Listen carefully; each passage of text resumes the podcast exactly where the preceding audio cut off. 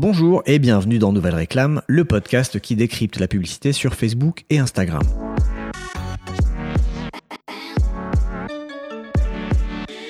Aujourd'hui, c'est le deuxième épisode de notre série sur le thème Créer sa première campagne de publicité Facebook. Et on va parler de ciblage. Il y a 15 jours, j'ai abordé les bases à poser, les étapes à ne pas négliger avant de se lancer dans la publicité Facebook. L'importance d'avoir une stratégie publicitaire, de bien définir votre objectif, les trois questions essentielles à se poser avant de se lancer dans les Facebook Ads, et enfin l'importance d'installer le pixel Facebook sur votre site web. Une fois ce travail préliminaire effectué, on peut rentrer dans le vif du sujet. Et pour moi, il y a trois éléments essentiels pour réussir ces campagnes de Facebook Ads. Donc s'il faut résumer la pub Facebook à seulement trois choses, c'est premièrement le ciblage, deuxièmement le contenu créatif, troisièmement l'analyse des statistiques de campagne.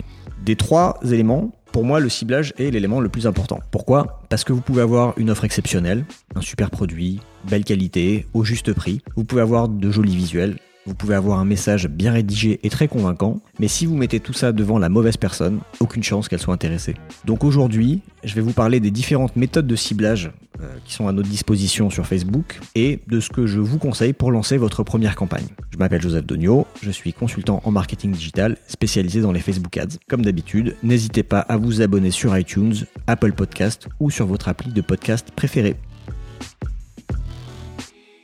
Comment cibler une audience sur Facebook? D'abord, je vais faire un petit rappel pour vous dire que, contrairement à d'autres canaux dans le marketing digital, les gens ne viennent pas sur Facebook pour chercher quelque chose. Les gens vont sur Facebook en général sans raison particulière. Et en général, ils viennent voir ce que racontent leurs amis, ils viennent s'informer en lisant des articles relayés par leurs proches ou par des médias qu'ils suivent, ou peut-être pour se divertir en regardant des vidéos. Pour euh, prendre un élément de comparaison, avec la publicité sur Google, donc les Google AdWords, on est dans une approche complètement différente. Là, on va atteindre des personnes en fonction de ce qu'elles recherchent. L'intention de recherche est clairement exprimée puisque vous allez sur Google et vous tapez dans la barre de recherche votre besoin, votre question. En tout cas, vous, vous, exprimez quelle est votre intention. Et donc, on va surtout cibler des mots-clés de recherche. Plus la pub va correspondre précisément à l'intention de recherche, plus les internautes seront enclins à cliquer dessus. Donc sur Facebook, on est dans une logique complètement différente, vu que les gens ne recherchent a priori rien. Ils recherchent pas vos produits et vos services, et donc il va falloir les atteindre en fonction d'autres choses. Et sur Facebook, on va les atteindre en fonction de qui sont ces personnes et de quels sont leurs centres d'intérêt. Donc on est dans un ciblage sociodémographique et comportemental. Il y a trois grandes façons de cibler les gens sur Facebook. Il y a le ciblage qu'on va appeler classique, qui est un ciblage par centre d'intérêt. Ensuite, il y a le ciblage par audience personnalisée, qui permet de retoucher des personnes avec qui on a déjà un petit lien. Et troisièmement, il y a le ciblage par audience similaire, les fameuses audiences lookalike, qui est un peu l'idéal du ciblage, mais auquel on n'arrive pas forcément tout de suite. Donc, je vais expliquer un petit peu ce que sont ces trois types de ciblage. Alors, le ciblage par centre d'intérêt, bah, c'est ce que vous voyez quand vous créez votre première publicité sur Facebook et que vous avez des critères démographiques de base à remplir, l'âge, le sexe, la langue parlée, le lieu, des données démographiques autres comme le niveau d'éducation, le domaine d'études, la situation amoureuse, euh, la parentalité, la date d'anniversaire, des centres d'intérêt comme les goûts musicaux, les goûts cinématographiques, littéraires, des intérêts autour du sport, de la gastronomie, du shopping, de la technologie, etc. De comportements, donc il y a des comportements, des activités numériques, euh, le fait que les gens soient expats ou pas, et enfin de connexion à votre page, votre appli ou un événement. Donc vous allez pouvoir cibler les personnes qui aiment votre page, les personnes qui utilisent votre appli ou des personnes qui ont répondu à un événement que vous avez créé. Ça c'est pour le ciblage traditionnel. En général, tout le monde commence par ce genre de ciblage. Il peut être très efficace. Le deuxième type de ciblage, c'est ce qui s'appelle les audiences personnalisées. Les audiences personnalisées, c'est un moyen de trouver vos audiences existantes parmi les utilisateurs de Facebook. Donc je m'explique. Vous allez pouvoir toucher des personnes qui ont un lien avec votre entreprise, qu'il s'agisse de clients existants ou de personnes qui ont par exemple interagi avec votre entreprise sur Facebook ou sur d'autres plateformes. Alors qu'est-ce que ça veut dire concrètement? Les audiences personnalisées, vous allez donner une information à Facebook. Et les informations qu'on peut donner, il y en a plusieurs, je vais vous en lister quelques-unes. Vous pouvez par exemple uploader dans Facebook un fichier client, on va dire un fichier de façon générale. Ça peut être un fichier client, un fichier de prospect, un fichier d'abonnés à votre newsletter. En gros, vous allez donner à Facebook quelque chose qui permet à Facebook d'identifier ces personnes sur Facebook. En général, ça va être un fichier d'adresse mail ou un fichier de numéro de téléphone. Facebook va regarder s'il retrouve ces personnes sur Facebook, dans sa base d'utilisateurs, grâce à l'adresse mail ou au numéro de téléphone. Il va essayer d'établir une correspondance. Et s'il les retrouve, bah, vous allez créer une audience. En fait, vous allez mettre ces gens-là dans un panier que vous allez pouvoir par la suite cibler. Quel est l'intérêt de faire ça? Bah, C'est tout simplement que vous avez certainement d'autres façons de communiquer avec vos clients ou avec vos abonnés newsletter par exemple. Donc imaginez que vous avez une euh, newsletter avec 10 000 abonnés.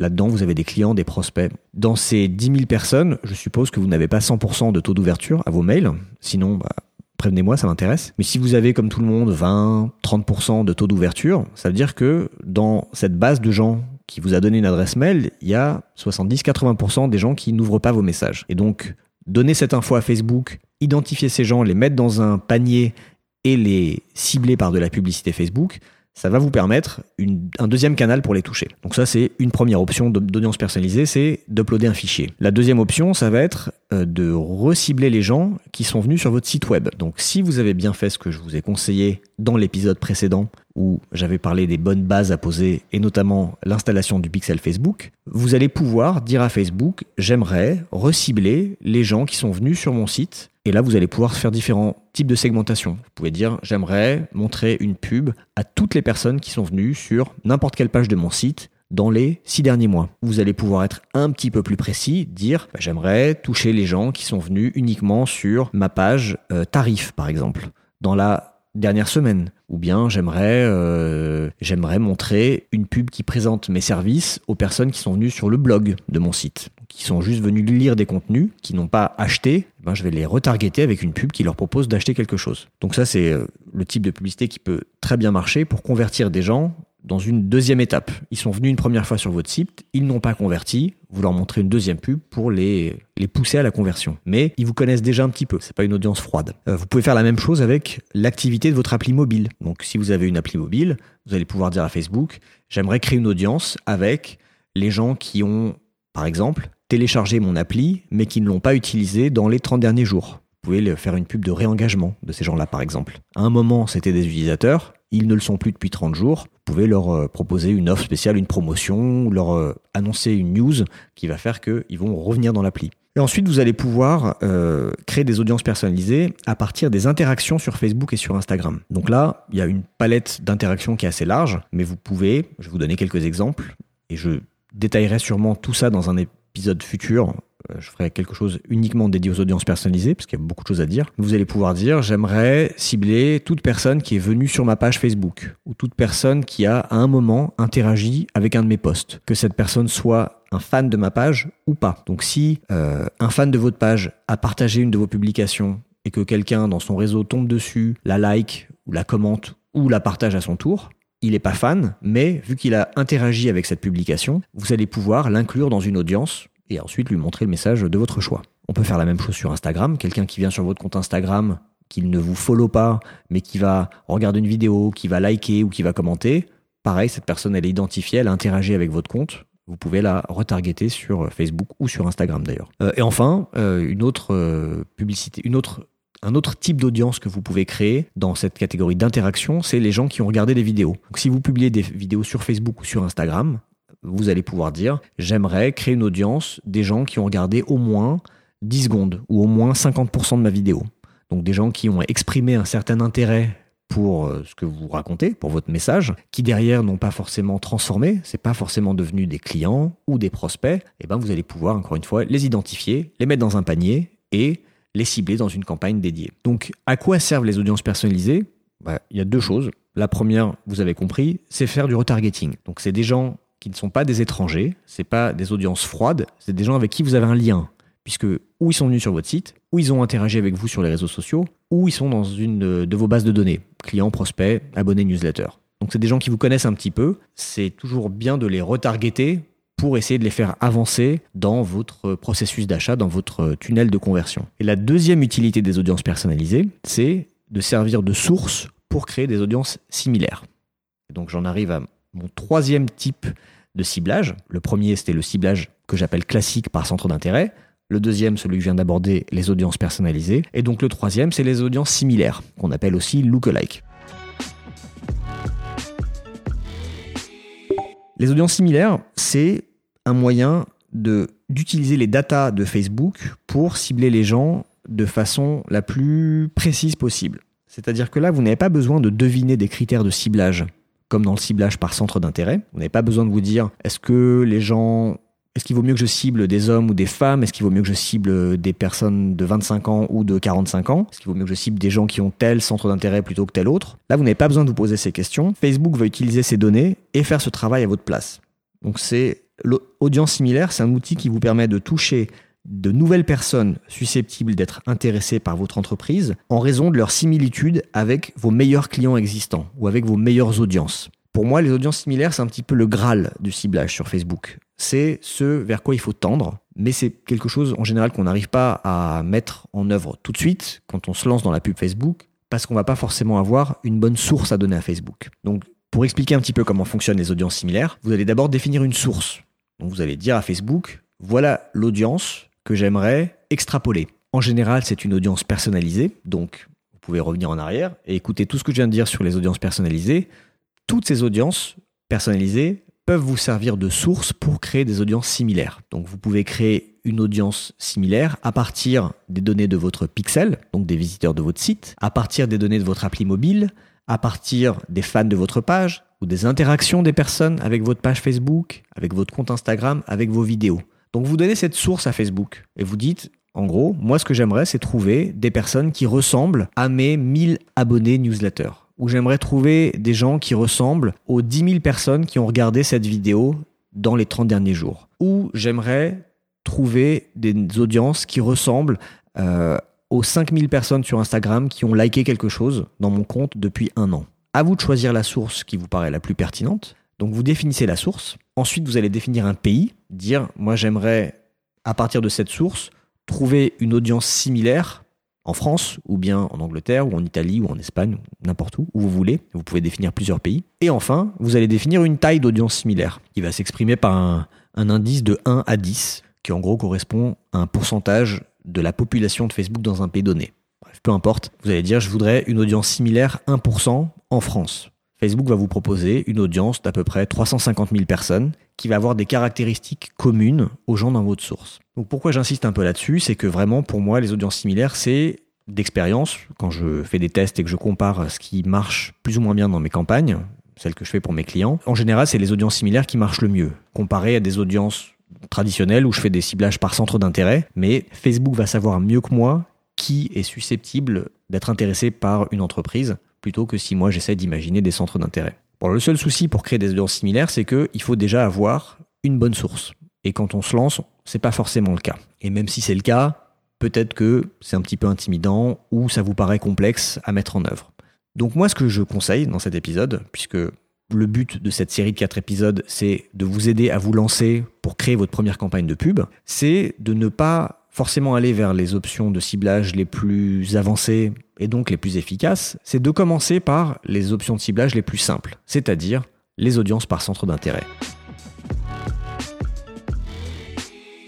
Donc moi mon conseil, si vous êtes sur le point de créer votre première campagne de pub Facebook, c'est de faire un ciblage par centre d'intérêt, de cibler une tranche d'âge assez large, de pas vous prendre la tête en vous disant ce qu'il vaut mieux que je cible plutôt les gens de 20 à 35 ans ou euh, que je fasse de 20 à 45 ans. Peu importe, c'est vraiment pas très important. Facebook de toute façon va restreindre cette tranche d'âge au fur et à mesure qu'il verra les résultats, les performances de votre publicité. Donc partez sur une tranche assez large, 20-65 ans, sauf si vous êtes sûr que votre produit ne s'adresse qu'aux plus de 40 ans par exemple.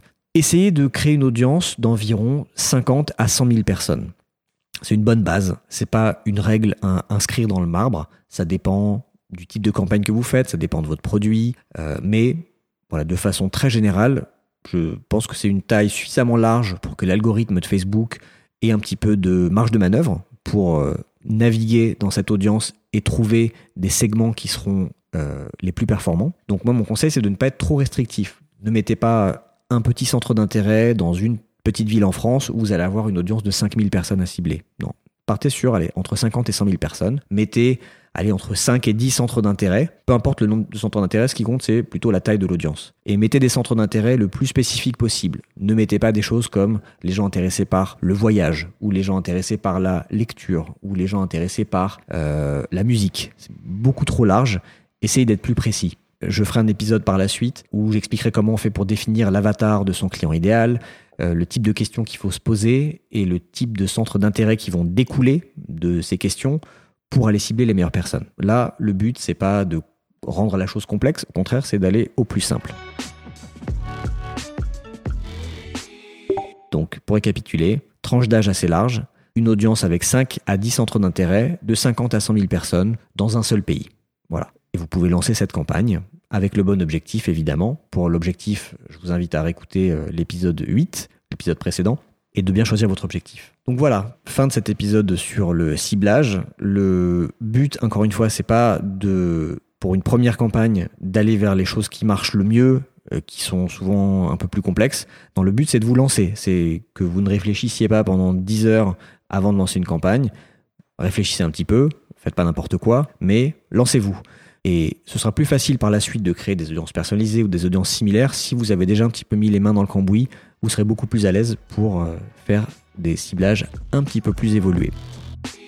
Merci d'avoir écouté cet épisode de Nouvelle Réclame. C'était le deuxième épisode dans la série Les cahiers de vacances 2018. Le troisième épisode dans 15 jours sera dédié au contenu créatif. Et le quatrième, pour clore cette série, on parlera exclusivement de tout ce qui est analytics, metrics, statistiques de campagne, lesquelles sont importantes, comment les lire pour euh, que vous puissiez avoir euh, un ordre d'idée de est-ce que vos campagnes fonctionnent ou pas. Donc merci de nous avoir écoutés. Abonnez-vous sur Apple Podcast, iTunes ou dans votre appli de podcast préféré pour ne rater aucun des futurs épisodes. À bientôt dans Nouvelle Réclame.